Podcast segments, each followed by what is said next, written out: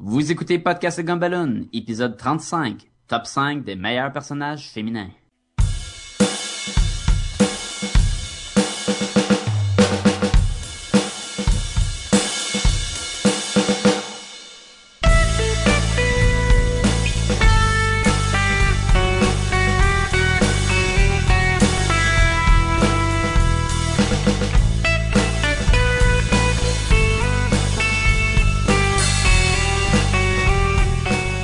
Bienvenue à Podcast et Gumballoon, le podcast sur la bande dessinée, le cinéma, l'animation et la culture populaire en général. Vous êtes en compagnie de Sébastien Leblanc et du très féministe Sacha Lefebvre. Ben oui, on dort, ouais. Salut tout le monde. Comment ça va, Je pensais Sacha? que t'étais pour dire le très féminin. Non, mais écoute, euh, t'as, t'as une certaine, euh, une certaine qualité, une sensibilité euh, féminine, quand même. Oui, puis on- après le dernier podcast sur James Bond, on le sait que je suis le même. Repa- repars- Repars-moi pas sur le rôle des filles dans James Bond. Mais, euh, mais, à l'habitude, Sacha et moi, on euh, discute de bande dessinée en compagnie euh, parfois de Jean-François. Et euh, cette semaine, par contre, on va ben, toujours en fait parler de bande dessinée, sauf qu'on va sortir un peu du format habituel et on fait un top 5, comme à chaque 5 épisodes. Top 5! C'est le concept. Et cette semaine, euh, à la demande d'une Marcel, euh, on a le top 5 des euh, les- nos 5 personnages féminins préférés de la bande dessinée.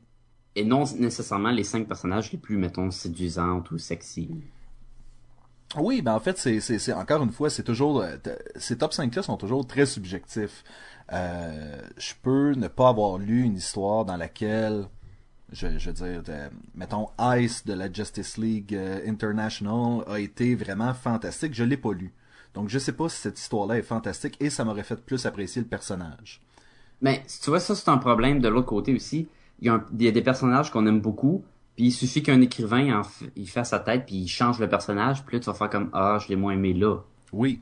Fait que est-ce qu'on se fie à un personnage dans un moment précis dans le temps, ou on parle du personnage en général, puis s'il y a des bouts que c'est il est moins le fun, ben ça on, on tient en, en compte. Là. Moi, je, je, vais, je vais probablement situer beaucoup mes personnages. Parce que déjà, mon top 5 et 4 euh, sont, euh, sont classés, euh, sont, cla- sont dans mon top 5 à cause d'un certain, à cause d'une certaine histoire.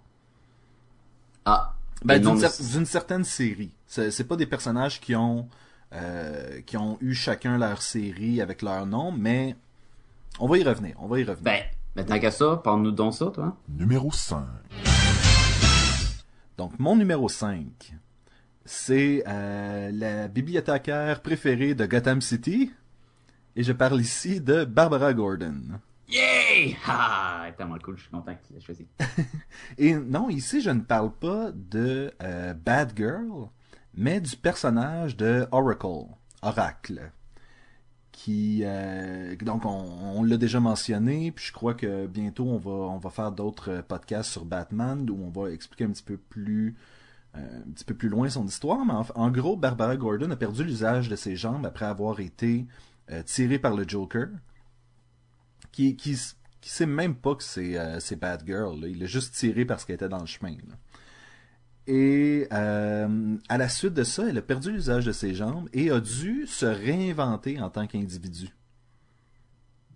Et à ce moment-là, est devenue une espèce de hacker, une pirate informatique qui distribue de l'information sur les méchants ou super-héros et qui euh, est super-héros et aussi une agence du gouvernement qui s'appelait Suicide Squad.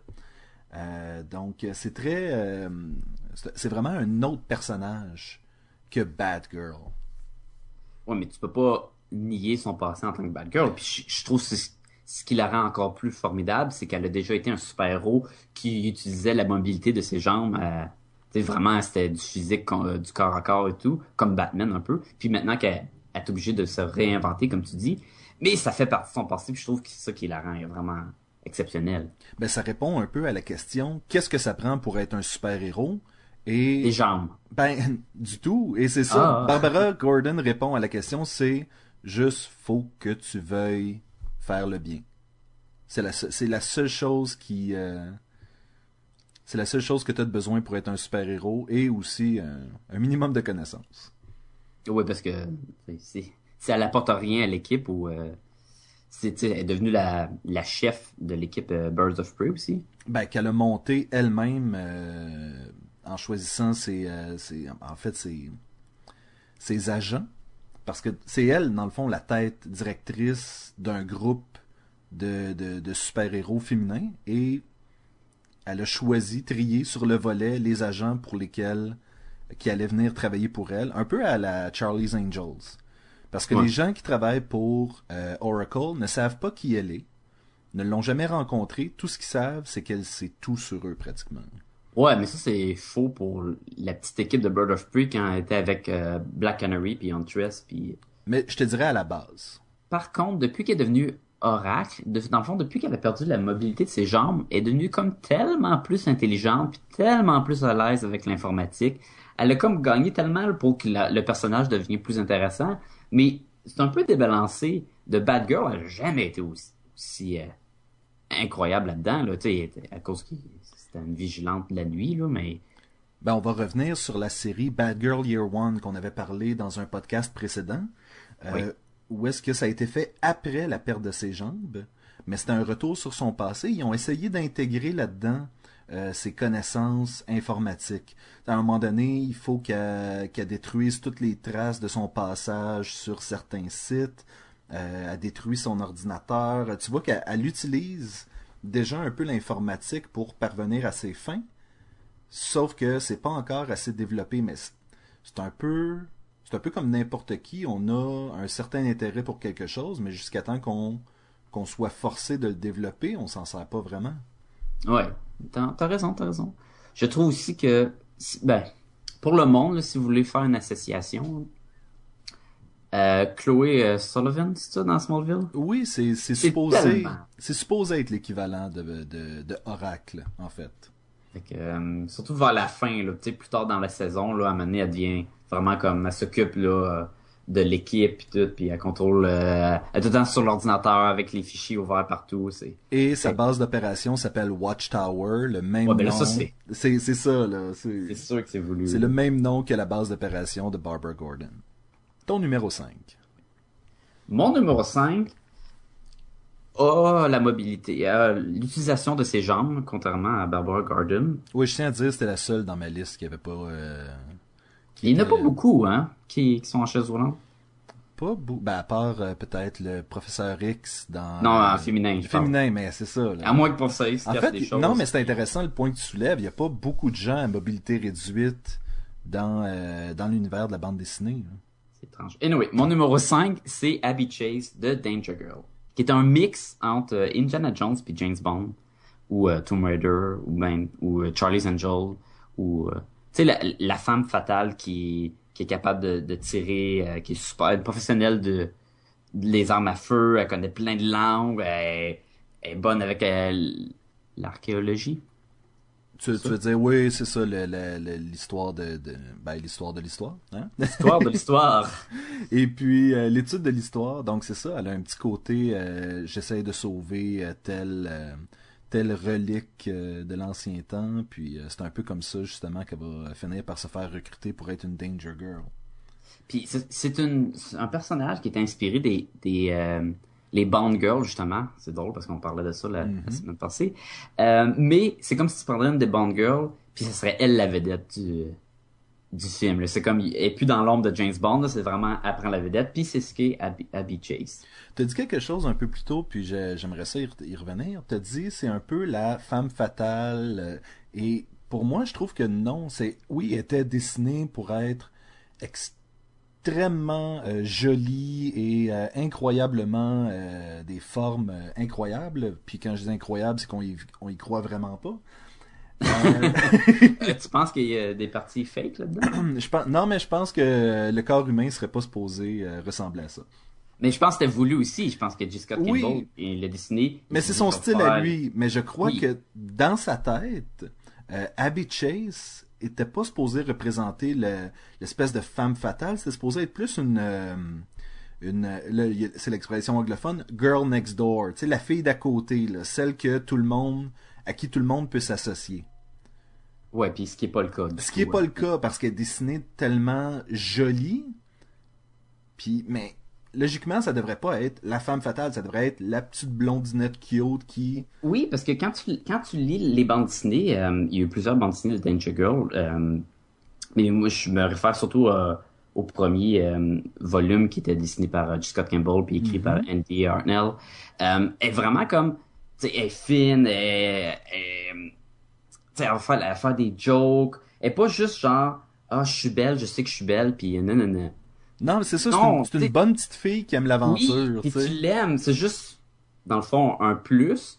Et oui, ça fait que tu te dis, ouais, mais c'est pas réaliste. Mais cette bande dessinée-là ne le veut pas être réaliste. C'est vraiment, c'est un du gros action. Là. Puis elle est au centre de l'action, puis avec avec euh, une équipe euh, de d'autres filles, un peu euh, vraiment comme le Charlie's Angel. Et je trouve que elle, est tellement fun. Il y a pas une histoire que j'ai lue avec elle que j'ai pas, j'ai pas aimé, que j'ai pas trouvé. Ah, oh, elle est cool, elle m'a jamais déçu. Euh, sans côté, sans parler du physique, le personnage en soi là, je trouve que c'est un bon, c'est une meilleure euh, adaptation d'Indiana Jones que Tomb Raider. Ben moi je dis si on a un parallèle à faire vraiment avec Charlie's Angels, euh, je, compare, je comparais le personnage de euh, Abby Chase à celui de euh, Drew Barrymore. Où est-ce que tu parles du remake des, de, oui, des, des, nouveaux Charlie's Angel. Où est-ce que tu avais Drew Barrymore, puis tu avais Cameron Diaz qui était vraiment plantureuse et toute la kit, et Lucy Lou qui était un peu mystérieuse et action. Et Drew Barrymore était un peu la, la fille qui, gardait tout ensemble, puis qui était un petit peu plus simple, puis un petit peu moins, euh, un petit peu moins femme fatale, comme on disait tantôt. Puis Abby Chase, c'est un personnage. Ils ont jamais fait de film sur Danger Girl. Ils ont fait des films similaires, puis tout comme les, les Charlie's Angels, puis tout. Mais j'aimerais ça l'avoir au cinéma. Mais je sais pas s'ils seraient capables d'y rendre justice. Parce que là, ils vont, ils, vont aller chercher, ce soit quelqu'un de vraiment, soit quelqu'un de, de, très euh, attrayante euh, visuellement, mais il risque sûrement de prendre des vedettes de l'heure quand c'est des grosses affaires d'action de même. Puis là, tu te dis, ouais, c'est-tu un bon casting pour elle? Je sais pas. Mais tu vois, tantôt on parlait de euh, l'actrice qui faisait Chloe Sullivan dans Smallville, et je crois que ça faudrait que ce soit quelqu'un qui ressemble un peu. Euh, elle était très Girl Next Door oui. super intelligente tout c'est juste côté action c'est ça je la verrais pas je la verrais pas dans ce film là mais l'espèce d'apparence l'espèce de, de, feeling de euh, cette fille là t'aurais pu aller au secondaire avec là c'est ça qui est le fun avec euh, Abby Chase c'est vraiment un mix des deux puis d'ailleurs quand c'est G. Scott Campbell qui le dessine c'est excellent mais des fois c'est euh, Nick Bradshaw c'est super c'est un style carrément différent beaucoup plus cartoon moins les filles des bandes dessinées américaines des années 90 là. Il y a aussi Phil Noto qui avait euh, qui avait eu euh, Oui, puis ça aussi c'est c'est cool, lui il est incroyable Phil Noto, puis tu parles d'un style vraiment différent des deux autres là. Et à chaque fois, à chaque fois, je trouve qu'il lui rend justice. Tu retombes en amour avec A.B. Chase à chaque fois. Oui, puis ah, c'était le fun. Puis je suis un gros gros fan de Danger Girl anyway. Numéro 4. Mon numéro 4 est un personnage qui fait qui fait partie de euh, la gang de Birds of Prey qu'on a mentionné avec Barbara Gordon. C'est en fait le premier agent euh, à s'intégrer à cette équipe-là, et je parle ici du Black Canary. Ah, de la, de la Black Canary. Je suis content parce que j'ai fait un top 5, puis il y a plein des personnages que je voudrais intégrer à mon top 5 que j'ai pas mis non plus, puis je dis ben mais la seule chance, c'est que toi, tu vas les intégrer. Puis à date, t'es, t'es, bien, t'es bien, t'es sur une bonne ligne. Ben, pendant des années, ce personnage-là, on dirait que les, euh, les auteurs savaient pas vraiment quoi faire avec. Euh, il y a eu des changements de costume, il y a eu des changements de personnalité. Euh, c'était une biker, c'était la fille qui tombait en amour avec Green Arrow, c'était... C'est même marié avec Green Arrow. ben, éventuellement, c'est marié plus tard avec Green Arrow, mais ça, je, je J'y reviendrai. Euh, ce qui se passe avec ce personnage-là, euh, c'est à peu près début des années 90. Euh, le personnage est un peu oublié. Green Arrow est mort. je dis début années 90, peut-être mi-année 90. Ouais, c'est plus ça. Et c'est à ce moment-là où on va la croiser, où est-ce que Dina Lance, qui est le vrai nom du Black Canary, a pu une scène euh, porte son costume, mais sans vraiment y mettre euh, du, du cœur dedans, et plus vraiment active côté super-héros. Elle a plus une scène, son, sa voiture est en train de, de, la lâcher, puis elle reçoit un coup de fil de euh, Barbara Gordon. Elle sait pas à ce moment-là, mais c'est Barbara Gordon qui est Oracle, et elle lui dit « J'ai une mission pour toi, est-ce que t'embarques? Toutes dépenses payées. » Ah ben là, d'abord. Eh ben, c'est un peu ça qu'elle fait, ou ça fait « Ah ben là, d'abord. » pendant des années, Black Canary portait une perruque pour son identité secrète. Là, elle change les cheveux, elle a un nouveau costume, un costume qui est beaucoup plus, beaucoup plus sport, beaucoup plus action que. Beaucoup plus moderne que. Beaucoup plus moderne que des, des, des collants, euh, des bas avec euh, des talons hauts là.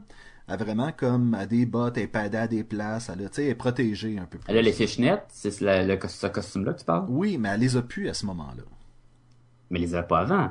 Elle les avait avant, oui, oui. Ah, je pensais que c'était juste des collants avant. Ah non, elle avait les fishnets avant. mais c'est pas important. Là, c'est pas grave. Je vais de me situer avec les costumes, avec les gros gants, avec les pads jaunes, puis qui fait plus euh, kickboxing. Ça. Exactement, exactement. Ben, c'est un peu ça que c'est un peu là où je veux en venir, c'est qu'on sort de l'espèce de côté personnalité euh, fille qui a l'air de se tenir dans un bar de biker pour une fille qui a vraiment une attitude puis une apparence plus professionnelle. Que cette fille-là, si tu croises dans une ruelle, elle va te péter à gueule. Ou elle va te crier dans les oreilles. Non, mais c'est ça, c'est à ce moment-ci de sa vie, elle n'a plus, elle, a plus ce pouvoir-là non plus. Fait que vraiment, tout ce qu'elle a, cette fille-là, c'est sa détermination et ses connaissances des arts martiaux. Elle a-tu été entraînée par euh, la Ligue des Assassins à mener, euh, par les ça, ça, ça, vient Plus, ça vient plus tard, ça. Ça vient plus, plus tard. C'est un peu comme le mariage de Green Arrow. En fait, c'est ça, c'est que pendant la période Birds of Prey, on dirait que le personnage a été super bien euh, écrit.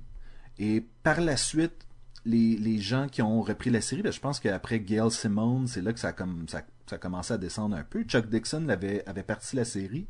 Ça avait été repris par Gail Simone. Puis à un moment donné, euh, Black Canary euh, ben, retourne auprès de Green Arrow, puis là, c'est ça, est entraîné par la Ligue des Assassins, puis il se passe plein d'affaires dans, dans, sa vie, mais à la base, moi, quand je pense au personnage de Black Canary, je pense à un personnage qui a décidé de faire le ménage dans sa vie et de repartir ça à zéro avec Oracle et vraiment devenir une meilleure super-héroïne que ce qu'elle était au départ.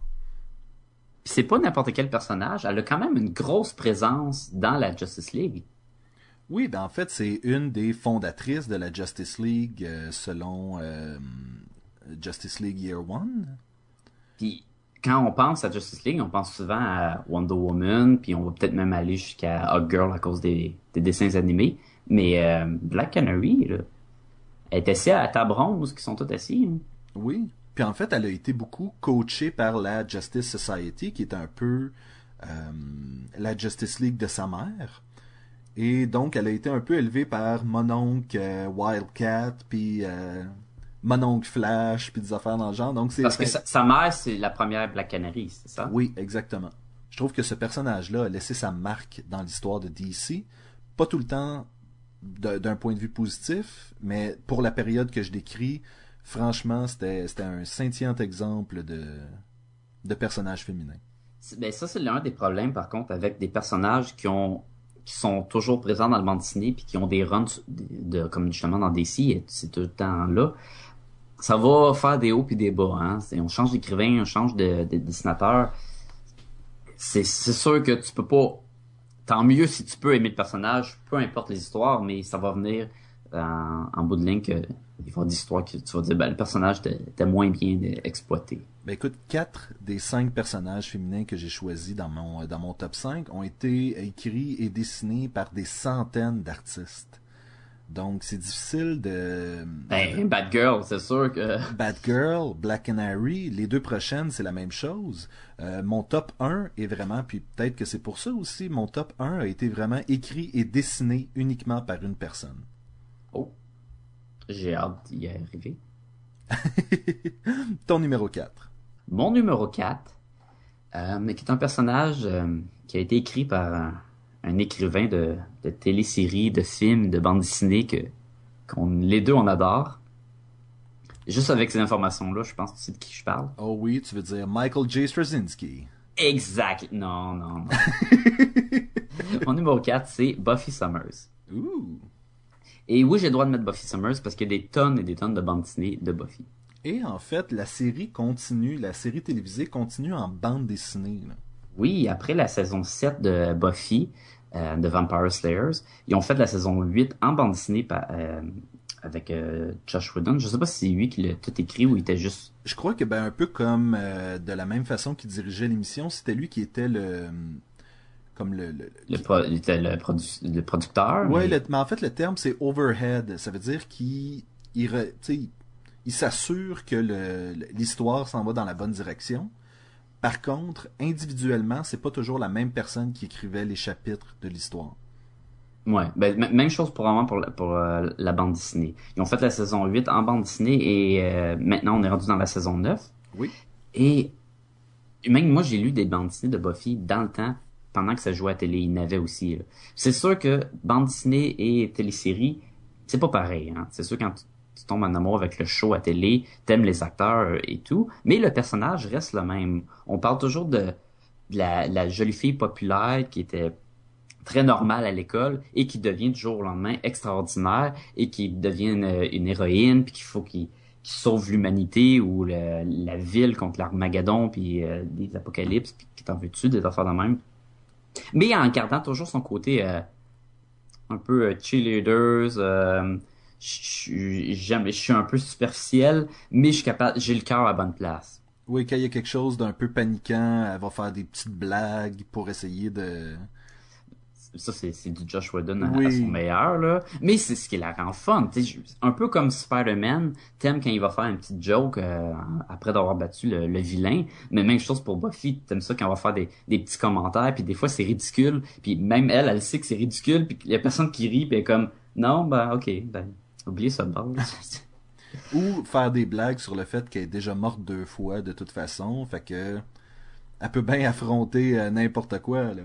Oui ou le chanter Ou le chanter. Mais c'est ça, qui, qui peut vraiment faire des blagues sur le fait qu'ils sont morts deux fois et pas avoir comme un, un frisson qui passe dans le dos, là? J'a- J'adore euh, le, le personnage de Buffy.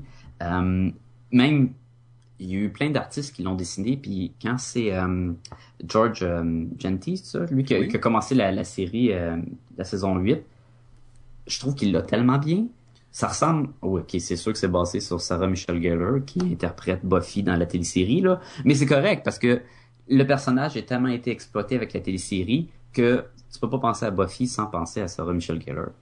J'aime beaucoup, j'avais entendu un commentaire sur euh, Genty qui disait son talent, c'est pas vraiment de réussir à euh, faire quelque chose d'exactement comme l'acteur, mais c'est vraiment d'aller chercher l'essence.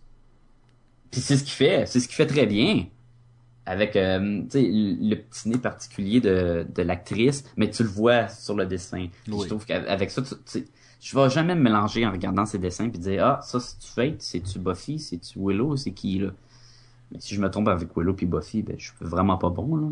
Faut que je l'avoue, mon personnage préféré féminin de la série Buffy, ce n'était même pas Buffy. C'était Cordelia Chase. Non.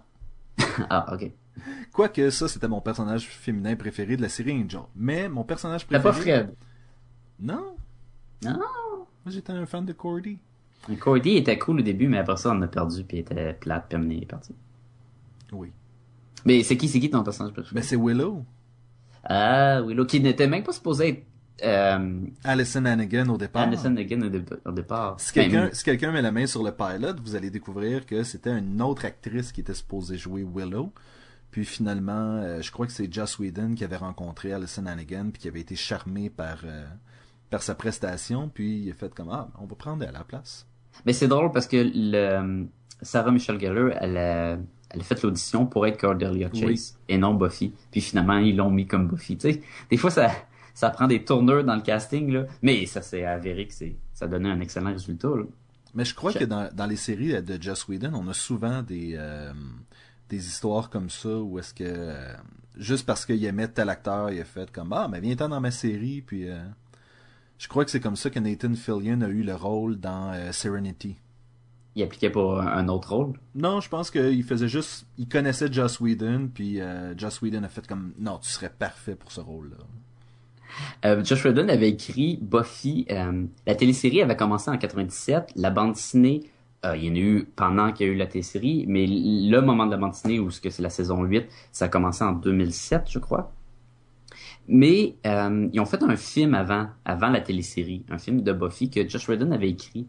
Puis Josh Whedon avait vraiment écrit euh, l'histoire vraiment de, c'était un, une histoire d'horreur. Puis t'avais la la petite la prom queen dans le fond qui qui se ramassait à devenir une tueuse de vampires. Puis c'était vraiment plus euh, horreur. Puis le, le la production quand ils ont fait le film, ils ont vraiment tourné ça en comédie. Puis il était il était, euh, il était vraiment euh, triste par rapport au résultat puis il était comme non non non vous avez vraiment moffé mon, mon histoire là quand, quand il était approché après ça par euh, c'était-tu Fox ou c'était une autre compagnie qui a commencé avec Buffy puis c'est devenu ah, Fox? je crois que c'est ça doit être en fait ça a commencé avec C'est Fox par ça a été ailleurs je crois non? Ah peut-être mais oui quand ils ont ils ont demandé tu veux-tu faire un, un, un télésérie puis tout puis là il a fait comme bon voilà ta chance de te reprendre avec le personnage. Et d'ailleurs, il, il, a bien réussi. C'est beaucoup mieux la, la, télésérie que le vieux film. Et aussi, l'idée de Buffy, au début, c'était basé sur une idée, vraiment, je sais, je sais pas c'est quoi, j'ai pas plus d'informations que ça, mais qui s'appelait euh, Rhonda the Immortal Waitress. Hmm. Genre qui est une serveuse, puis du jour au lendemain, elle, a ses, pouvoirs, puis elle devient extraordinaire. Mais tout ça pour dire que le personnage de Buffy Summers c'est le fun et c'est rare que que je suis déçu par comment que même dans les bandes dessinées euh, l'essence est toujours là puis incroyable et euh, n'oublions pas de mentionner qu'il y a bientôt un remake du film qui va sortir ils font un remake de Buffy? Ils font un remake du film ça ça aura rien à voir avec la série télé mais est-ce que ça va être un personnage qui va être euh, Buffy Summers? Ou c'est vraiment un personnage qui devient une tueuse de vampires puis on, on sait pas c'est qui? Ça, ça, va être Buffy. Ça s'appelle Buffy the Vampire Slayer. Ah oh, ouais? Ouais. Ben, euh, c'est fun à savoir. Bo bonne pas, chance euh, avec ça. Mais est-ce que Josh Whedon est impliqué? Aucunement. Puis ça, ça l'a un ouh, peu... Euh, oui, c'est ça. Ouh, non. Parce non. que c'est pas lui qui a les droits du, du personnage pour ce qui est de faire des films. Ah, ouais, ouais, ouais. Ben oui, je pense qu'il est occupé en masse avec d'autres personnages. C'est ce qu'on se dit. Numéro 3. Mon numéro 3 vient de, euh, de plusieurs, euh, plusieurs médiums, parce que le personnage existe depuis fort, fort longtemps. Euh, c'est le personnage de Lois Lane. Ah ouais? Oui, j'aime beaucoup ce personnage-là. et faut comprendre qu'au départ, Lois Lane, c'est dans les années 50-60, c'est la fille qui est un peu gaffeuse, euh, qui essaie de découvrir l'identité secrète de Superman pour l'épouser.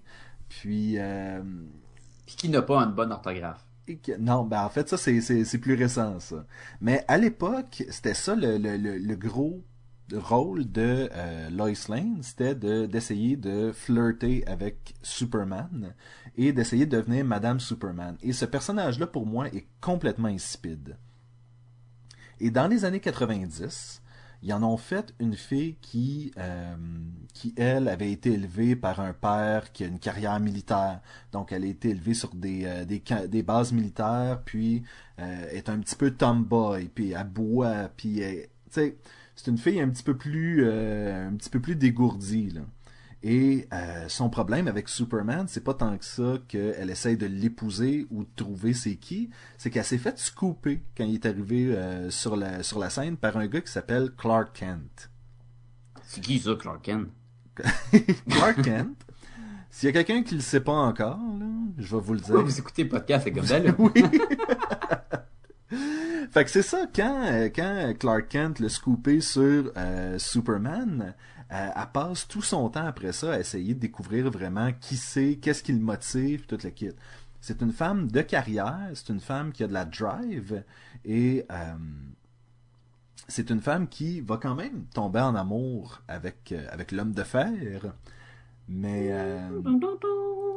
Mais ça, la rend ça la rend tellement plus humaine, je trouve, que de juste être celle qui court après Superman en espérant qu'il l'aime un jour.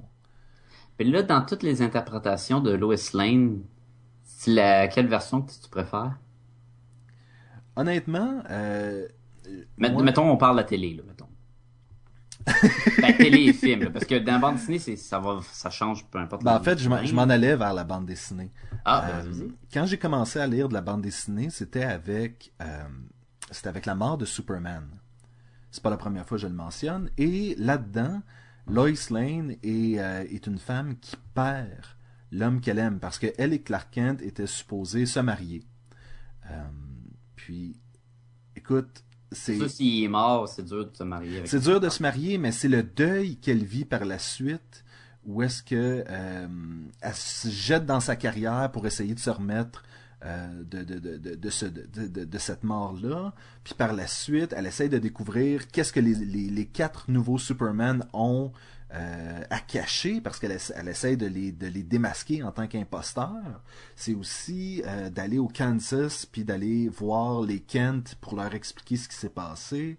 C'est une femme qui... euh, c'est une femme qui a vraiment vécu beaucoup de choses en, en peu de temps et qui doit gérer ça et elle le fait magnifiquement. Ça aide que ce soit un personnage de bande dessinée, tu vas me dire, mais je trouve que justement là, c'est c'est de voir lorsque tu as presque tout perdu, où est-ce que à quoi tu t'en remets?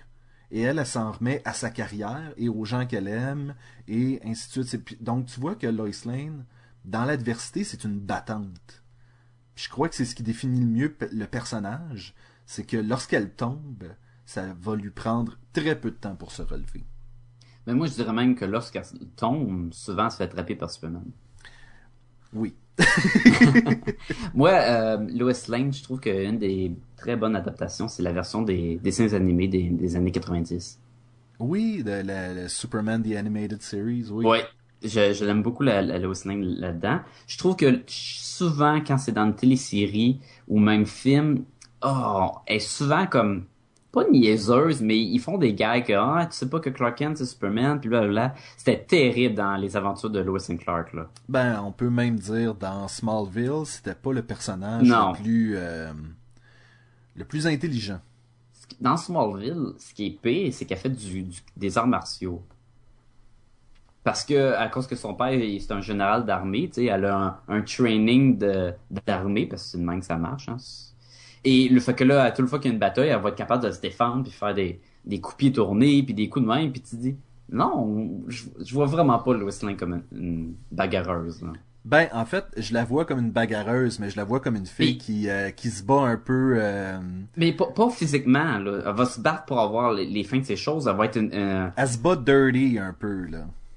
Ouais, ok, elle peut faire ça, là, mais moi je la vois, tu sais, qui va, elle va vraiment se battre. Elle veut avoir son histoire, tu sais, elle va tout le temps se faufiler où ce qu'elle a pas le droit, puis aller n'importe où, puis elle va se mettre dans la marde à cause qu'elle veut avoir l'histoire pour le journal.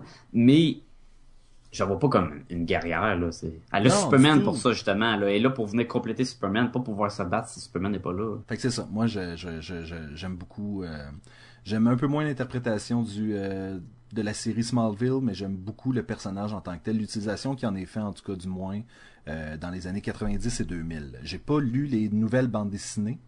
euh, du nouveau 52, fait que je, je, sais vraiment pas qu'est-ce qui se passe avec elle, mais euh, je suis un fan du personnage des années 90 et 2000.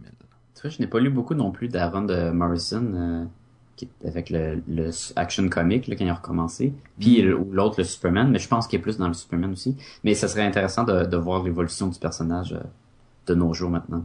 Et d'ailleurs, je suis curieux de voir avec le Man of Steel qui va sortir l'année prochaine. Qu'est-ce qui... Ouais, c'est c'est ça. Comment est-ce qu'ils vont la jouer, celle-là?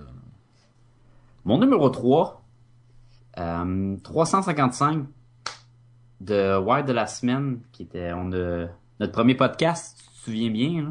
Oui, je, je pense que ce serait bien de préciser l'agent 355. Oui, oui, c'est pas juste un, un numéro, là, c'est vraiment l'agent 355. Son vrai nom, on le sait pas, fait qu'on va l'appeler 355. Hein. Est-ce qu'on sait jamais c'est quoi son vrai nom tout au long de Non, la série? c'est jamais révélé. Huh.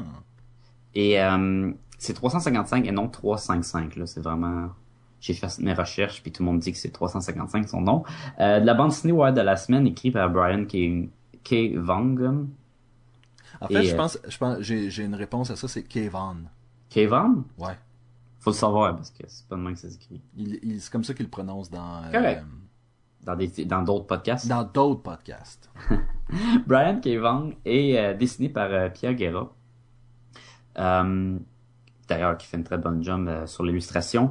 Euh, c'est la- l'agent qui euh, a comme euh, pour but d'être le, le garde du corps de Yorick Brown, qui est le, le personnage principal de la télésérie, qu'on avait déjà mentionné. Puis si vous le savez pas, tu sais, euh, ouais, de la semaine, il y avait eu une grosse euh, épidémie, puis tous les, les hommes sont morts à l'exception d'un seul homme. Et elle, elle va devenir son bodyguard. Et c'est vraiment c'est la James Bond, mais c'est là, c'est pas un, mix avec Indiana Jones, c'est vraiment c'est une agence secrète. À, pardonne-moi l'expression, mais à kick, ass, là, kick des culs.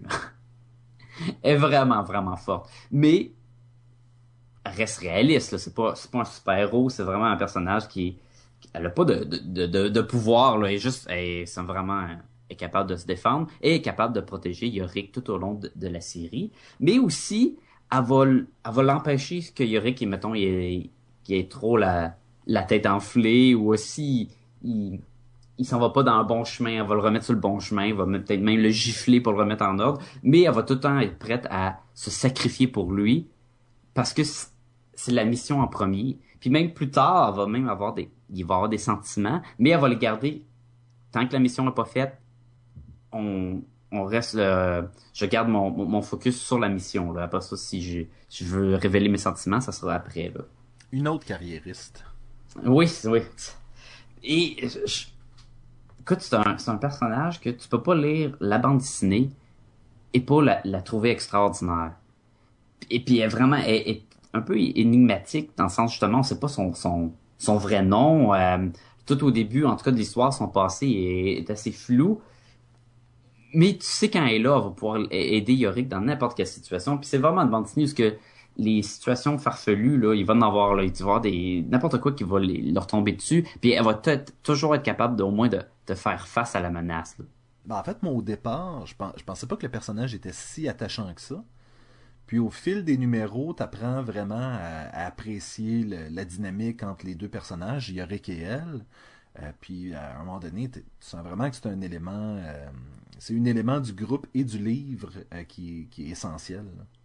Et comme c'est dans une série où ce que il y a pas de suite, la série est finie, tu n'auras pas le temps où ce qu'un écrivain va en faire sa propre ada- adaptation puis qui va changer le personnage trop que tu vas plus le reconnaître. Elle va rester toujours l'agent 355 puis elle va être fi- fidèle à elle-même là. Ça pourrait être intéressant s'il y avait un spin-off de la série, euh, une série dérivée de, de Why the Last Man, justement de mettre le focus sur l'agent 355. Puis son passé, Peut-être, oui, juste, en fait, l'histoire de 355 juste avant l'épidémie. ça pourrait être le fun. Je sais pas, ça, ça serait ça serait bon quoi. Moi, je suis curieux, c'est quand ils vont faire le film ou la télésérie ou je sais plus c'est quoi le projet mais Oui, il y a, en, y a- il y a cours. tellement de rumeurs là-dessus que... Mais euh, ça va être encore très fun de voir euh, comment ils vont l'interpréter au grand écran. Numéro 2. Mon numéro 2 euh, a aussi fait une brève apparition dans Birds of Prey, mais vraiment, sa bande dessinée... Ben, en fait, c'est un personnage qui a eu sa propre bande dessinée. Je parle ici de Catwoman. Ah, Et là, Cat- et là, oui, et là, je vais situer quelle Catwoman parce qu'il y a eu beaucoup de, de versions de Catwoman et j'ai pas été un fan de chaque. Euh, je parle ici de d'une des plus récentes versions, celle de Ed Brubaker et Darwin Cook. ah oui, ça, c'est elle avec les petites lunettes là, Avec les petites comme lunettes, masque. on parle d'une Selina Kyle ici qui, euh, qui a perdu un peu le goût de, de jouer à la femme chatte. Euh, et suite à une espèce d'enquête qui a été faite sur elle, doit réapprendre un peu à se connaître avec l'aide d'une euh, d'une médecin qui est aussi celle qui soigne Bruce Wayne, Leslie, Tom, Leslie Tompkins, Thompson? Ceux qui soignent Bruce Wayne, euh, Bruce Wayne, Bruce Bruce Wayne quand il a le dos cassé. Non, non, ça c'est c'est vraiment, euh, c'est plus comme une amie de la famille, puis elle est là depuis des années, puis euh, celle qui a guéri le dos à Bruce Wayne, c'était comme une infirmière avec des pouvoirs magiques. C'est les meilleures infirmières, ça. Les, les meilleures infirmières. Et toujours est-il que ce docteur-là va aider un peu Selina à se remettre des, euh, des crises qu'elle a vécues récemment. Et, euh, et tranquillement, elle va sentir le besoin de protéger euh, les femmes de son quartier. Puis là, quand je dis les femmes, je veux dire les amis qu'elle a, les amis prostituées, en fait, qu'elle a. Parce qu'il y a un tueur à Gotham qui tue des prostituées et la police fait rien. Parce que c'est des prostituées, puis comme, pan, une prostituée qui est morte, qu'est-ce que tu veux qu'on fasse? Et elle va vraiment faire comme, non, mais attends, ça prend quelqu'un qui parle pour ces femmes-là qui ont perdu la vie et qu'il n'y a personne qui décide d'enquêter. Mais pourtant, c'est, des gens comme toi puis moi, là. Si ces gens-là meurent, il faut qu'on, faut qu'on règle ça. Va réenfiler un costume de Catwoman un peu plus, euh, Moderne. un peu plus moderne euh, et euh, va partir à la recherche du tueur en étant en se mettant elle-même se mettre un petit costume de prostituée ou des types là je veux dire genre des bottes talons hauts des mini jupes avec des petites lunettes roses puis toute la kit puis elle, se- elle se tient dans un bar en attendant que quelqu'un l'accoste et elle va faire ça jusqu'à temps de, de trouver le meurtrier mais par la suite l'histoire va continuer ça va toujours être à un niveau très euh, je, je veux dire au niveau de la rue. Tu sais, ces histoires, c'est jamais se battre contre des extraterrestres ou des gens qui ont euh, plein de super pouvoirs ou des trucs comme ça. C'est souvent. Mais elle a pas la capacité non plus. Elle n'a pour- pas la capacité, mais c'est souvent arrivé qu'elle se mêle à des gens qui aient des super pouvoirs. Moi, ce que j'aime, c'est que Catwoman, c'est vraiment un personnage euh, gris. Tu sais, c'est pas un, un vilain complètement, puis c'est pas un- une héroïne non plus, tu sais. Euh, mais dans cette dans ce moment-là de l'histoire, est-ce qu'elle est encore toujours une voleuse ou est-ce que elle est toujours hors de la loi puis À ce moment-là, elle l'est plus, mais c'est ça donc elle devient vraiment une héroïne pour cette bande dessinée là. Euh, est-ce que est-ce que tu peux complè- puis c'est ça là il y a, il y a des moments de faiblesse aussi de, de Catwoman où est-ce qu'à un moment donné la vie s'acharne sur elle euh, puis elle décide de se venger mais c'est ça le c'est ça le, principe derrière Catwoman c'est que c'est une femme qui a été bafouée et qui cherche à, obtenir justice par elle-même puis je crois que c'est vraiment ça qui, la détermine. Ça pourrait être n'importe qui euh, dans le costume, sauf que Selina Kyle, c'est vraiment quelqu'un qui a eu un peu, un peu comme Lois Lane, qui à un, mo- à un certain moment donné de sa vie s'est fait bafouer, s'est fait léser par la société et a dit ben j'en ai assez, j'enfile un costume, puis euh, je vais me servir.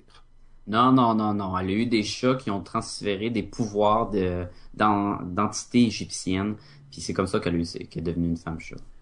Je crois que ça ferait un très mauvais film, Sacha. Ah, je serais curieux de voir ça moi. Pas moi. Euh non non. Catwoman. Question pour toi. Oui. Je sais pas, je- on fait le podcast de même puis ça me pop à l'esprit. Y a-tu d'autres Catwoman que Selena Kyle? Dans les bandes dessinées? Ben, en fait, oui. Euh, pendant un bout de temps, il y a eu euh, sa coloc. En fait, c'est son ami euh, un peu plus jeune, euh, coloc et, euh, et ex-prostituée et ex-addict. Euh, J'oublie son nom. Puis elle a remplacé Catwoman? Elle a remplacé Catwoman à un moment donné et malheureusement euh, a commis un meurtre pendant ce temps-là.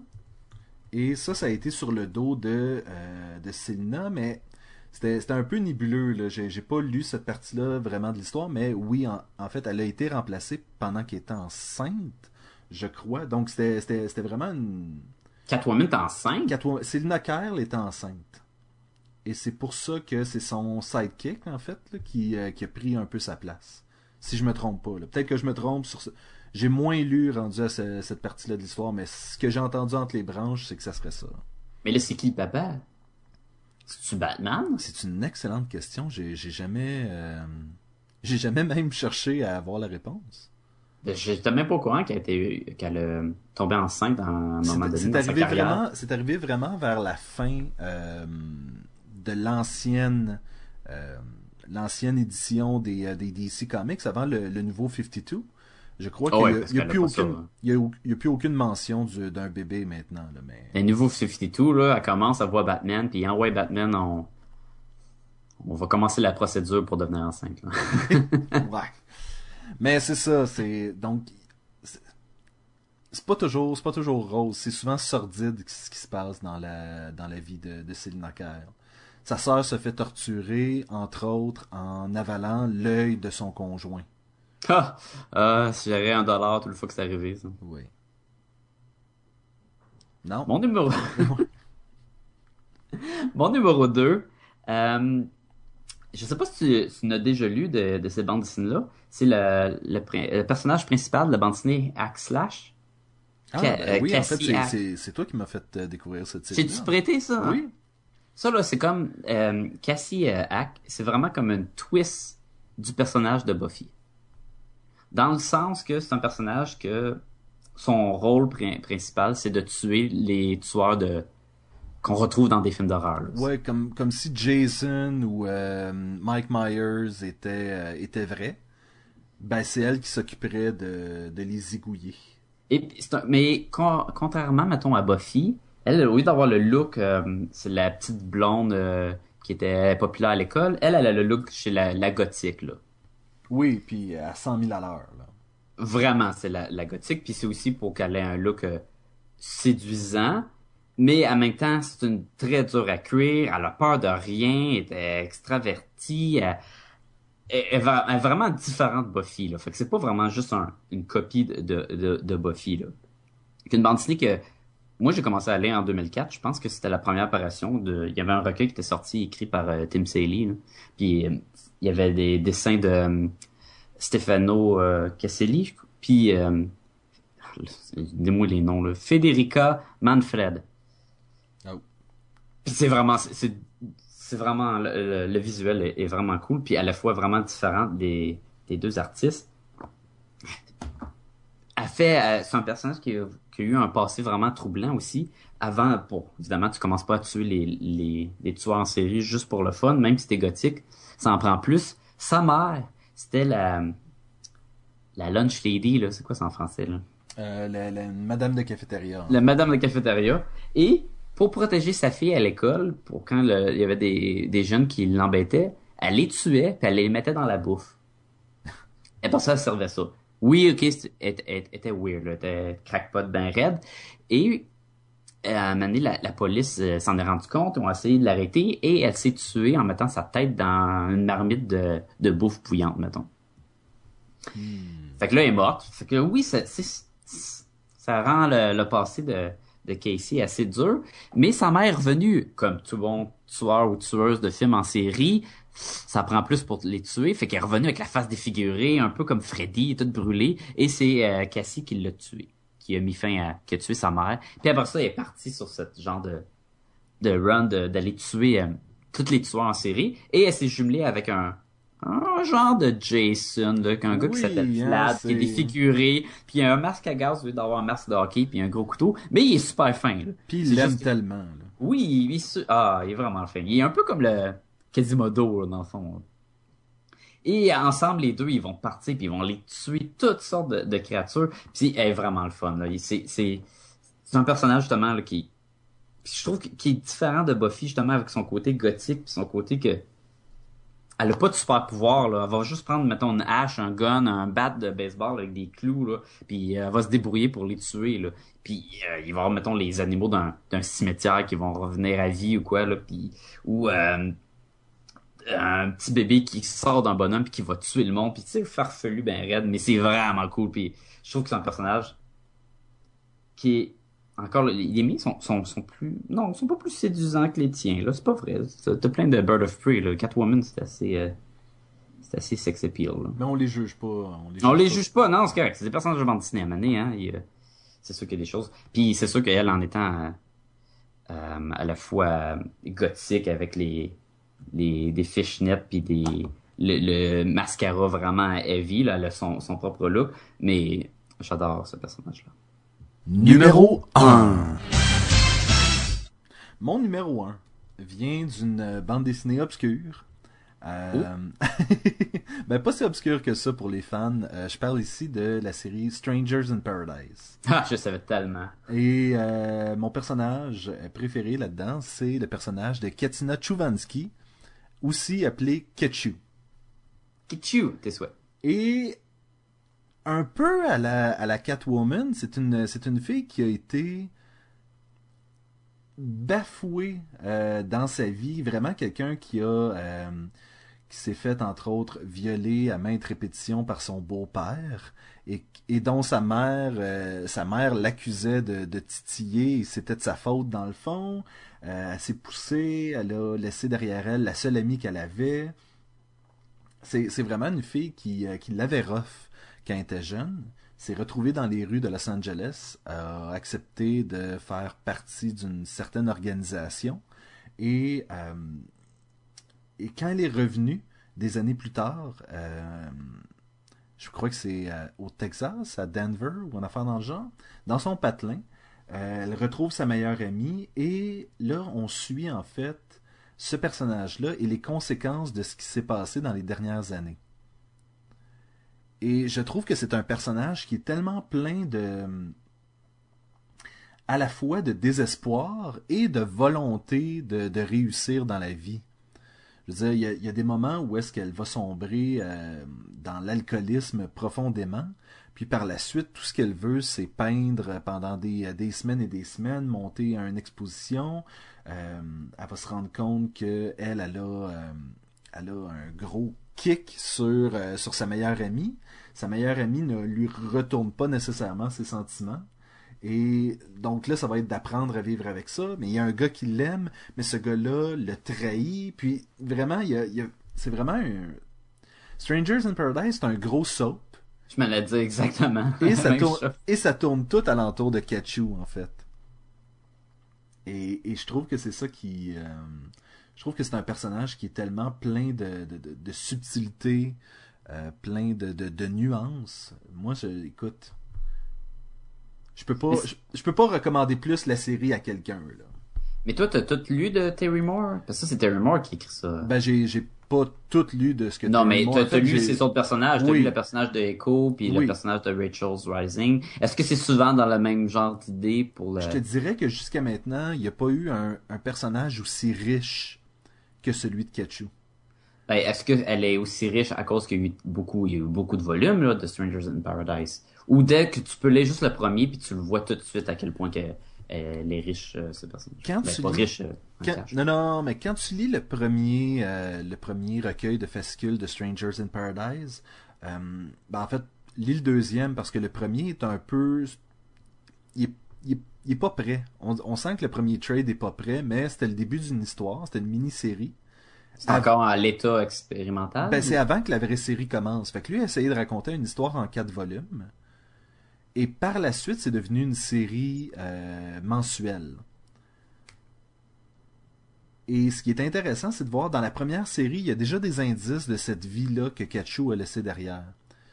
Et tranquillement, on va se rendre compte euh, de toute la richesse du personnage, tout ce qu'elle a à cacher, mais tout ce qu'elle a aussi à révéler, puis à... Mais c'est vraiment un personnage intéressant. Là. Je, je- Moi, je l'ai jamais lu, euh, Strangers in Paradise, puis je sais qu'il faut que je le lise, puis je sais que tu veux qu'on fasse un podcast là-dessus, euh, absolument, puis même Jean-François, il veut qu'on fasse un podcast là-dessus. fait que c'est sur ma, ma, ma liste de choses à, à lire. Euh, fait que je peux pas vraiment en parler avec toi, mais j'ai juste entendu des bons commentaires sur cette série-là et ce personnage-là, fait que j'ai pas de misère à croire. Là. Ben, et c'est pas une série qui est. euh, tu peux pas lire ça en, quelques heures. Là. C'est la série au complet, c'est c'est tellement volumineux et euh, Terry Moore a pas une tendance à faire de courts dialogues. Il y a beaucoup, beaucoup, beaucoup de lecture là-dedans. là. Donc, euh, je te dirais, le jour où tu vas t'attaquer à cette série-là, attache ta tuque parce que c'est long. Mais ça en vaut la peine. C'est vraiment bon. Il y a beaucoup de, il y a beaucoup. Depuis le début du podcast, je parle de- d'adaptation au grand écran. Est-ce que ça serait une bonne idée pour Strangers in Paradise? Ou peut-être télésérie? Ce serait, ce serait probablement une excellente télésérie. Euh, je sais pas, Est-ce que tu me dis que c'est basé comme un soap? Fait que, tu sais, veux pas. je sais pas qui je verrais jouer le rôle de, de honnêtement. Là. Euh, je t'aurais dit une jeune Drew Barrymore pour, pour revenir sur, euh, sur Charlie's Angel peut-être, mais ça prend vraiment quelqu'un justement qui est, euh, tu sais, qui est joli mais sans, sans trop euh, ça peut ça peut pas être une petite blonde parfaite ou euh, parce que ben non parce que le personnage ne veut, se veut pas être une petite non, blonde parfaite. Elle est peut-être même un peu euh, grassouillette là. Ketchou, ben c'est ça, Ketchou boit, Ketchou mange ce qu'elle veut manger quand elle veut manger. Elle a un petit double menton des fois, des fois une fois qu'elle a bu, elle a pratiquement un brandy nose, elle tout le temps les cheveux tout croches pas maquillée, des jeans euh, troués. C'est pas une, c'est pas une fille qui, elle essaye pas de, elle essaye pas de séduire personne. C'est ça. Oui. Oui, vas-y. Ben, en fait, c'est, c'est un des, une des, des grosses caractéristiques de ce personnage-là, c'est qu'elle est complètement authentique. Elle essaye pas de. C'est ce que je m'allais dire, elle est vraie, là, t'sais. Elle est vraie. Elle est vraie dans un, encore une fois, un personnage de bande dessinée qui a vécu tellement plus d'affaires que ce qu'une vraie personne pourrait vivre, là. Ouais, mais, c'est mais c'est ça, c'est, c'est, mais ça reste quand même une personne qui, un personnage qui est extrêmement vrai, que, que tu pourrais y croire, à la limite, là. Mon numéro un, qui est un personnage euh, de, de Marvel, qui est probablement la meilleure chose que j'ai jamais lue, écrit par Brian Michael Bendis. Puis il écrit des affaires. Et non, c'est pas un personnage de Powers. Ah. Euh, parce que moi puis Jean-François, on en parlait, puis souvent dit Ah, t'as-tu mis le personnage dans Powers? Non, non, j'ai pas mis le personnage dans Powers. Je parle de Jessica Jones, de la bande dessinée, bande dessinée Elias. Et Elias, c'est pas une bande dessinée de l'adaptation de la télésérie avec Jennifer Garner. Ça a aucun, ça a rien à voir du tout avec ça. Non, du tout. Non, euh, Elias, c'est une, une, bande dessinée de, qui met en vedette Jessica Jones, qui, c'est une ex-super-héros qui s'appelait Jewel.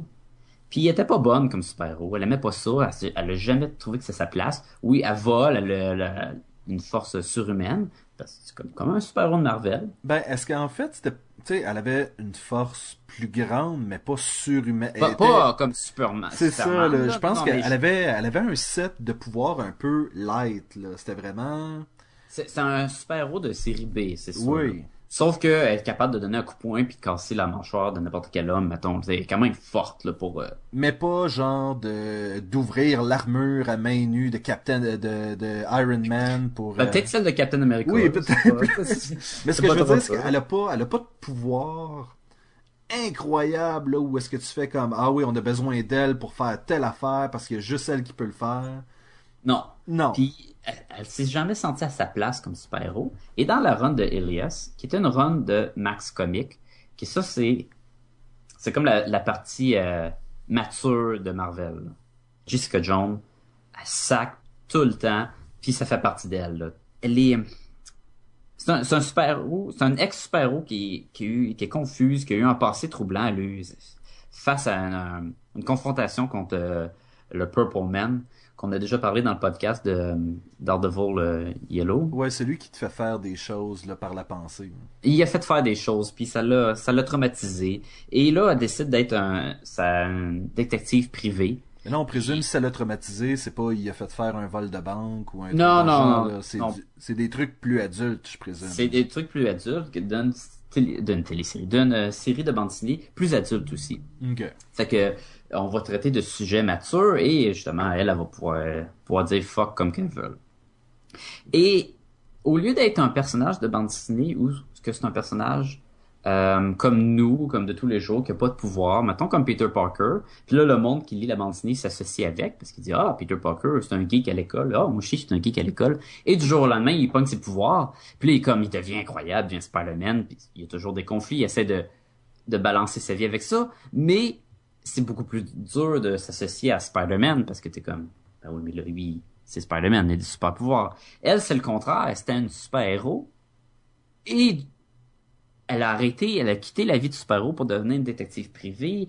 Euh, tu sais, elle est pas bien dans sa peau, des problèmes, elle va coucher à gauche puis à droite, elle va faire des mauvaises décisions. Euh, plus tu vas, pas nécessairement que tu t'associes plus parce que c'est peut-être pas ton cas, mais ça va la rendre vraie, comme tu disais avec la, la, fille de Strangers in Paradise. Oui. Elle, sera pas, elle réussit pas dans la vie au, comme, euh, mettons, euh, comme euh, Wonder Woman, mettons. Tu sais, ça va faire des mauvaises décisions, ça va pas bien aller. Ouais, c'est pas tout facile. C'est vraiment pas facile pour elle. Puis la façon que c'est écrit en plus par Bendis, c'est vraiment incroyable. Elle, va dans son bureau de son cabinet de détective privé, puis là sa mère va l'appeler, puis là non non, je t'occupé là. Puis là sa mère blablabla, bla, bla, non non, mais t'as-tu fait ça puis là, ah. Ou euh, des moments c'est vraiment drôle, elle est assise sur la toilette, puis elle est en train de faire ce qu'on fait sur la toilette. Ça Puis besogne. puis là, elle a une idée, puis comme, yes, elle se lève dans les airs, puis yeah! Puis t'es comme, ouais, ok, c'est vrai, là, tu, peux aller aux toilettes pour avoir une idée. Quand est-ce que tu vois un super-héros qui va aux toilettes, là? C'est tout le temps coupé, ces affaires-là, là, parce que tu veux pas voir, mettons, euh, Captain America qui, qui fait ses besoins. Est-ce que est-ce Oui. que c'est dans cette série-là que la relation entre elle et Luke Cage commence? Oui, je pense qu'ils sont à, à l'état euh, amis avec des, des bénéfices, les fuck friends, comme qu'ils disent en anglais. là. Je pense que j'aimais beaucoup mieux Ami avec Bénéfice. Des amis Euh, modernes. Oui, mais plus tard, leur relation, surtout dans l'univers de, de Marvel, et euh, dans la section non max, elle va devenir fiancée, ils vont se marier et ils vont même avoir un enfant. Oui, mais d'ailleurs, elle va un peu disparaître dans en arrière-plan quand va venir quand la série est finie. Là. Oui, elle, va revenir plus tard dans le New Avengers, puis mais elle va tout le temps s'occuper du bébé parce qu'il il va avoir la, la section avec le- les, le- les scrolls qui viennent envahir la Terre parce que le bébé, c'est, est-ce que c'est un scroll, qui est un scroll, même dans le couple, est-ce qu'ils peuvent se faire confiance? Mais le personnage garde un peu l'essence de Jessica Jones écrit par Bendis. D'ailleurs, New Avengers, je pense, c'était écrit par Bendis aussi. Oui. Mais ça, ça aura autant pas son charme que la, la partie dans la bande dessinée Elias. Et elle a toujours ses supports pouvoirs, mais elle essaie de pas les utiliser parce qu'elle se considère plus comme une super-héros. Combien de temps a duré cette série-là? Il y a 28 numéros. Donc c'est quand même une, une série relativement courte là, pour. euh, C'est pas, c'est pas quelque chose qui a, qui a vraiment donné euh, autant de visibilité peut-être que tu l'aurais souhaité au personnage. Là. Non, mais d'ailleurs, j'ai jamais lu le Pulse. C'est ça, de Pulse, qui était comme le, Pulse, oui. qui était le journal. Puis c'est qu'on me dit que c'était la suite un peu de Alias. Sauf que The Pulse, c'est pas Max Comics, c'est pas une franchise de, de c'est pas une section de Max Comics. Je croyais que The Pulse c'était un peu comme euh, Gotham Central, où est-ce qu'on suit ce qui se passe au Daily Bugle ou. euh, Mais c'est ça, je l'ai pas lu, mais je- peut-être qu'elle est juste là en, peut-être pas en avant-plan comme dans la série Elias, mais l'histoire peut-être Ça continue. fait parce partie que- du cast. Là. C'est ça, parce que c'est pas toutes euh, les, les problèmes sont pas tous résolus dans la, la bande dessinée de Elias. Mais c'est le fun parce que elle est encore amie avec des anciens euh, comme euh, Miss Marvel. Fait que des fois, elle va prendre un café avec euh, Miss Marvel, puis il parle, puis il dit ah là j'ai un problème, il y a une jeune fille qui, qui s'est sauvée, puis je dois la, la retrouver. Puis sais, c'est le fun. euh, Elle a des contacts avec les Avengers, là. Mais des fois, elle essaie de les appeler, puis non, vous avez rejoint la, la, La maison des. Avengers. Euh, les Avengers sont présentement en mission en train de se battre contre une, extra- une invasion extraterrestre. Puis comme, ah, mangez donc toute la merde. Puis elle est fâchée, tout le temps fâchée. Mais ça est vraiment le fun. là. Moi, je, je crois que. euh, écoute, c'était c'était un excellent top 5. Je crois par contre, il y a tellement d'autres personnages féminins, euh, même certains qu'on a mentionnés tout au long du. euh, tout au long du décompte, là. euh, toutes les, Birds of Prey, il y a le The Huntress, je te dirais que Catwoman, il y avait le Holly Robinson qui était la partenaire de, Catwoman, qui était un personnage intéressant. Il y en a tellement, en fait, des personnages intéressants féminins que, la liste la liste serait franchement longue si on avait à, toutes les nommer. Ah ouais, c'est sûr qu'on a dû se limiter, là. Moi, j'y étais avec des personnages que, que j'aimais lire, que je- à toute fois que je relis, j'étais jamais déçu par ce personnage-là. Euh, tu vois, euh, Jessica Jones, par exemple, euh, je, parle du personnage surtout dans ces recueils-là de Elias. Par la suite, le personnage est moins important, fait que c'est sûr qu'il est peut-être moins le fun à lire. Mais euh, des affaires comme Wonder Woman, il y a des passes que Wonder Woman est vraiment le fun, mais il y a d'autres passes que plus ordinaires. Moi, personnellement, récemment, j'ai lu euh, le livre de Supergirls, Fashion, Feminism, Fantasy and the History of Comic Book Heroine. Heroines. Oui.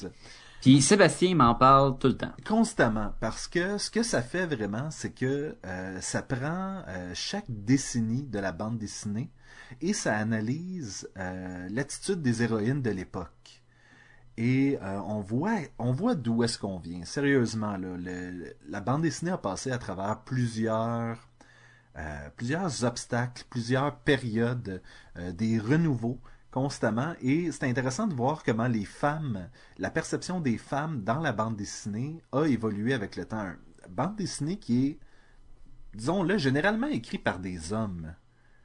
Illustrée par des hommes, écrit par des hommes. Et je crois que c'est intéressant de voir que l'image que les auteurs avaient de la femme à leur époque donc, si, j'avais un livre à recommander, ce serait vrai, ça serait vraiment ça. On va mettre, euh, on va mettre le lien sur euh, sur le blog si jamais vous voulez euh, voir de quel livre. vous aviez pas un crayon sous la main et puis vous voulez savoir de quel livre je parle, on mettra un lien vers vers la fiche Amazon. Ce livre a été écrit en quelle année? Le livre a été écrit en 2011, je crois. Donc c'est c'est quand même ah je me trompe 2009. 1er septembre 2009 et c'est quand même relativement récent là, je veux dire on parle pas ici de tout ce qui s'est passé, euh, mettons avec le nouveau 52 ou euh, ce qui se passe présentement chez Marvel avec le Marvel Now. C'est sûr qu'on n'est pas à jour, mais on a quand même jusqu'aux années 2000. Ben c'est ça que je dois savoir parce que si le livre a été écrit en 85, ben il y a beaucoup, il y a eu beaucoup de changements dans le monde de la bande dessinée, surtout avec les, personnages féminins. Fait que ça comme. C'est ça qui est intéressant parce que euh, je crois, écoute, le dernier chapitre euh, traite entre autres du, euh, du dernier, de la plus récente incarnation de Supergirl. Celle où est-ce que c'est la petite cousine euh, de, de Clark qui... Je l'aime, elle. Je voulais la mettre dans mon décompte aussi. Mais tu vois, elle, elle est discutée dans le livre. Là. Celle, celle qui était dans le film Batman, Superman, Apocalypse. Apocalypse. Ou de la même télé-série. La, pas, télé, pas la télé. Lance la télé, toi. La bande dessinée Public... Public Enemies. Non, non, non, non? mais Superman, Batman qui ont oui, suivi. Ben, en fait, c'est ça. C'est. Euh... Je, je, je sais vraiment pas. C'est Supergirl. C'est la nouvelle Supergirl. C'est la Supergirl un peu. Euh... C'est l'ado, là, la, la, petite ado qui arrive sur la planète puis qui veut euh, prouver à tout le monde qu'elle est capable puis qu'elle a pas besoin de personne. Oui, il, tu dis, il en discute de elle, mais il analyse. Il... Ben, en fait, il analyse, il analyse chaque décennie. Donc, c'est à la fois en bien puis en mal parce que écoute, il y, a des bons puis des mauvais côtés à chaque décennie, mais, mais je pense que c'est important de.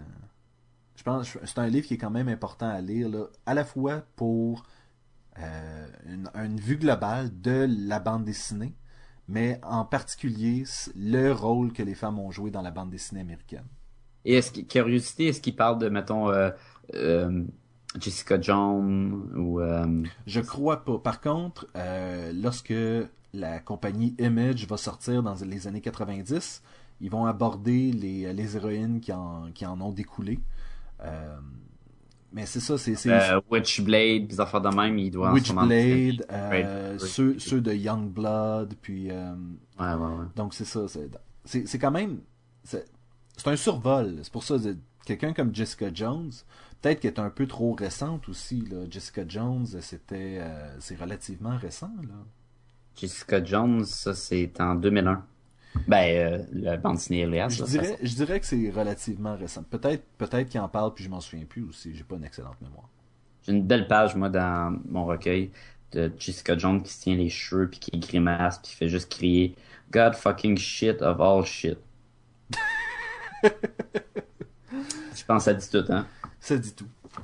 Sacha, si les gens veulent nous rejoindre pour nous dire qui, eux, croient sont les meilleurs personnages féminins de la bande dessinée ou autre. Ben, les gens peuvent toujours communiquer avec nous par euh, email à notre adresse euh, podcastetgumballoon.gmail, pas point, podcastetgumballoon au commercial gmail.com. Peuvent aussi aller sur podcastetgumballoon.blogspot.com, tu vois? Oh, hein? Ouais. Je l'ai rattrapé. Qu'est-ce qu'ils vont trouver là-bas? Ils vont trouver tous les liens vers euh, ton site d'illustrateur, mon site d'illustrateur, ta bande dessinée, car oui, Sacha a une bande dessinée en ligne à chaque semaine, et euh, des liens vers le blog de Jean-François, des liens vers le livre dont je vous ai parlé, vers des séries animées, le sondage, l'illustration de la semaine. Sacha, qu'est-ce qui ne se passe pas sur le blog? Je veux dire, la vie est là. La vie est là. C'est tellement vert. C'est vert, ce blog-là. oh, on essaie de, le mettre à jour puis mettre plein de trucs le fun pour le monde. Euh, maintenant, on a une petite bande de recherche là. Tu peux euh, rechercher ce site et tu peux même, vous pouvez même vous inscrire. Euh, par email et à chaque fois qu'il va y avoir un, un nouveau update, ça va vous l'indiquer dans votre courriel. C'est pas magnifique? Vous pouvez aussi aller euh, sur Facebook et nous suivre. On adore, euh, on adore les gens qui, qui nous suivent. Les autres, on les aime pas. On les Donc- aime pas. Donc, allez nous suivre sur Facebook, euh, facebook.com slash podcast et. Vous pouvez nous suivre aussi sur Twitter. La- L'adresse est sur le blog, évidemment. Et vous pouvez aussi, pour certains, si vous aimez mieux iTunes, vous aimez ça, aller sur iTunes, mais on est là aussi. Vous pouvez euh, télécharger les épisodes via iTunes ou euh, nous donner des étoiles, des commentaires sur, euh, sur, iTunes aussi. Et je vais terminer un peu le, podcast en lançant un défi à Jean-François parce que euh, Jean-François fait pas souvent partie de, de nos top 5 et je serais curieux de savoir ses personnages, Oui, oui, oui. ses personnages féminins préférés et euh, vous allez probablement pouvoir suivre ça. Euh, Jean-François va bientôt avoir une nouvelle section sur le blog. Je, je, je révèle pas le nom encore parce que c'est en- c'est encore en chantier, mais vous allez bientôt pouvoir suivre des articles qu'il va pouvoir écrire pour nous. Donc, gardez l'œil ouvert de ce côté-là. Sacha, Oui. C'était fort agréable encore une fois. Oui, ça l'était. Ça, c'est bien vrai. Hein. Ouais, ouais, ouais, je te dis à la semaine prochaine.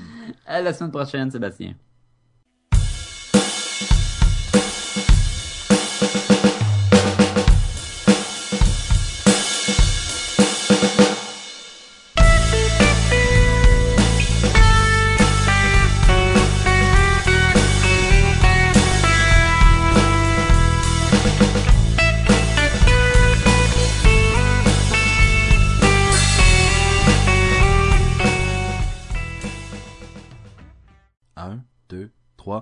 Numéro... Ok, je pensais que t'allais embarquer avec moi.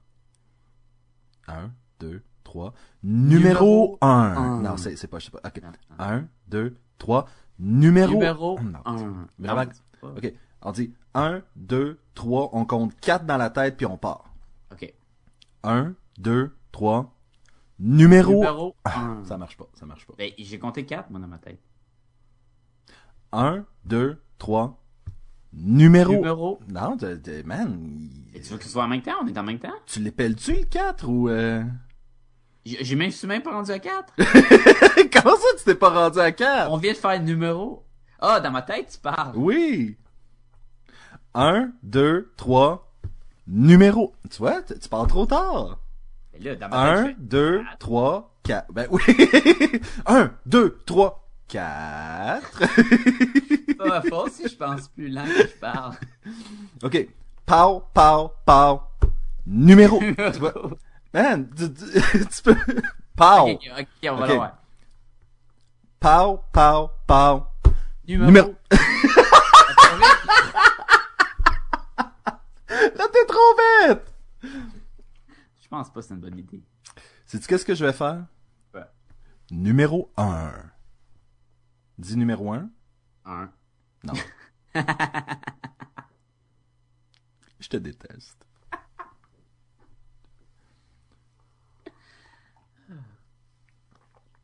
Tu veux que je dise numéro 1 après que Non, tu tu l'as déjà dit, anyway. Je vais prendre cette affaire-là, je vais le superposer sur le mien, puis ça va être ça qui est ça. Tu vas tout prendre ce qu'on vient de dire, puis ça va être ça, là. Oui. Numéro, numéro 1, 1, 1, numéro 1, Ah. numéro 1. Ah, t'es trop bête! biubiubiu biubiubiu